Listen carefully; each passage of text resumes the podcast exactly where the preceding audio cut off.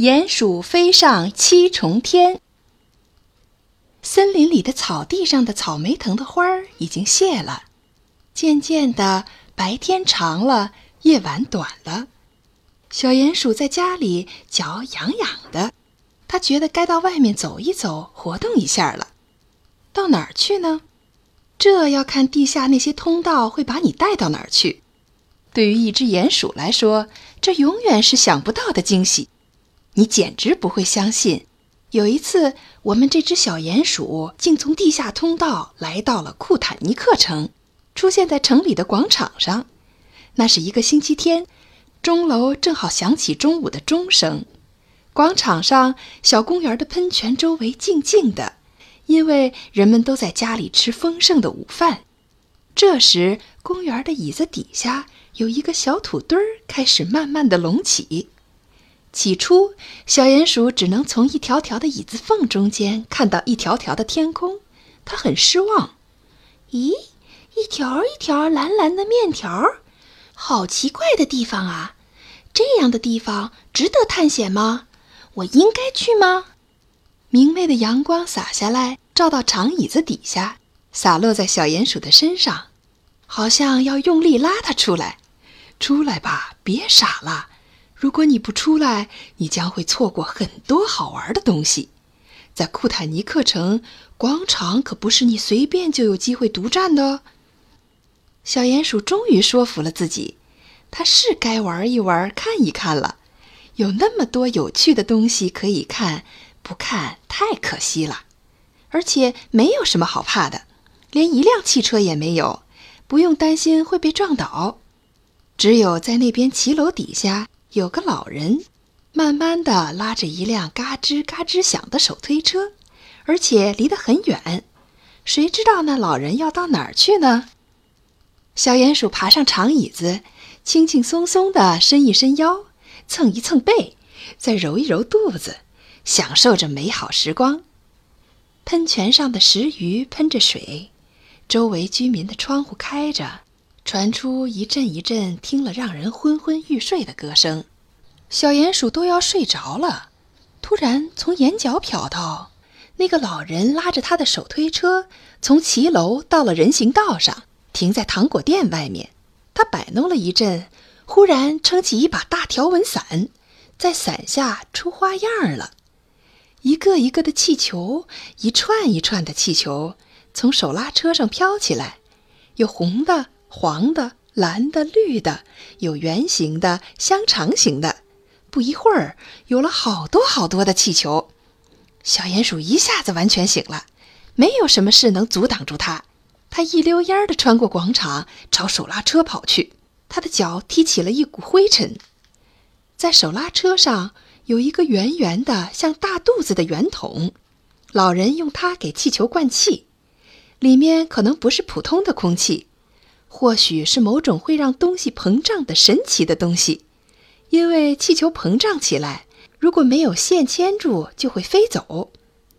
小鼹鼠想试一试像气球一样飘起来，但是要等那个老人不注意的时候，好像是有意安排好的。小鼹鼠的希望终于实现了。现在，那个白发老人的气球已经吹够了。他关上大气筒，到骑楼吸他的烟斗去了。小鼹鼠毫不迟疑，立刻跑到气筒那里，拧开开关，放一点气到他的嘴里。好棒啊！他突然觉得身体变轻了，越来越轻，像羽毛一样轻飘飘的。一点点，再一点点，再一点点，他一下子变成一个大气球，一个最快乐的气球。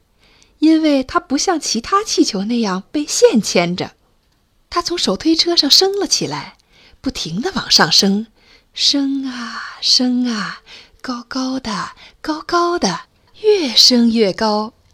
它刚好飘过钟楼，上面的乌鸦窝里才长出绒毛的小乌鸦看见后，简直不敢相信自己的眼睛。老天爷呀，我们看到了会飞的虫子！但是小鼹鼠一点儿也不在乎，它以前在地底下时从来没想过，只有小鸟、飞机或是风筝才看得见的世界，它居然也看到了。下面的广场已经离他好远了，广场看起来就像扁平的蛋糕，广场中间的四张椅子像装饰在上面的四颗杏仁儿，整个小城可以用一块围巾包起来。天上的云越来越靠近了，小鼹鼠用它的爪子都可以碰到它们，连太阳也快碰到了。只要它举起它的帽子，太阳降低一点儿，对小鼹鼠说。上来跟我玩星星撞球吧！星星撞球怎么玩呢？当然啦，当星星在白天睡觉的时候，它们不发光，尖角也收起来了。太阳就用光亮推它们，从一个洞推到另一个洞。这样奇妙的情景，让小鼹鼠看了吃惊的吐了几口气。它的身体开始往下降。一个气球是不能漏气的。天哪！还好，他及时警觉到，气只吐出了一点儿，赶紧憋住了。他不能再玩撞球，但是它能在白云蓝天间飘行，像是平静海洋上的一条船。突然间，没有一点警告，一个长长尖尖的鸟嘴就朝着小鼹鼠冲过来，是鹳鸟快递。他们差一点就撞在一起了，小鼹鼠吓得张大了嘴，肚子里的气在往外跑。它开始往下降，一直往下降，已经降到柔软的白云上面。这些松松软软的白云像一群毛茸茸的小动物。小鼹鼠跟它们玩捉迷藏。没一会儿，白云玩够了，在天上飘走了。白云不断地飘呀飘呀，一转眼，小鼹鼠只能远远地朝它们挥手了。哎呀！我在天上这片草地上只有孤零零的一个了，小鼹鼠想着。就在这时候，他看见最后一朵动物云哭着从他面前飘过。当然了，这小白云落后了，它需要吹气帮忙。小鼹鼠虽然没有多余的气可以吹，因为它一会儿吃惊，一会儿惊吓，已经吐出了好多气。不过看见小白云需要帮助，它怎能不关心呢？呼！可怜的小白云立刻变得像一只肥羊，很快就追上它的伙伴了。小鼹鼠的身体几乎缩小了一半儿，它知道剩下的气不多了。现在不管发生什么事，它都不能再张开嘴了。飞翔是多么美好的事情啊！小鼹鼠正感到心满意足，钟楼下面的两只小乌鸦却起了冲突。他们为了两颗樱桃吵起架来，乌鸦妈妈没看见也没听见，它蹲在大钟的指针上，正跟一个邻居聊天呢。小鼹鼠急得不得了，一只小乌鸦就快从窝里掉下去了，小心！它用足力气大叫。乌鸦妈妈及时听到了，慌忙用嘴叼住小乌鸦，很慈爱地把小乌鸦安全地送回到窝里。他看到那只小乌鸦在窝里安全了，严厉地警告它：“下次不可以再这样了，再这样我就不客气。记好了，还有你也是，你们这两个小捣蛋。”他很想他打了他们一巴掌。你们应该为自己的行为感到惭愧。乌鸦妈妈叽里呱啦地教训两只小乌鸦，小乌鸦呀呀呀地吵得人心烦意乱，直到钟楼上所有的乌鸦展开翅膀飞起来。但是这些事情，小鼹鼠一点儿也不知道。他正在想其他的事。他肚子里的气只够他降落时不致摔得太重而受伤。他绊到了。他正好落在小公园的椅子旁边，落到他挖的小土堆那里。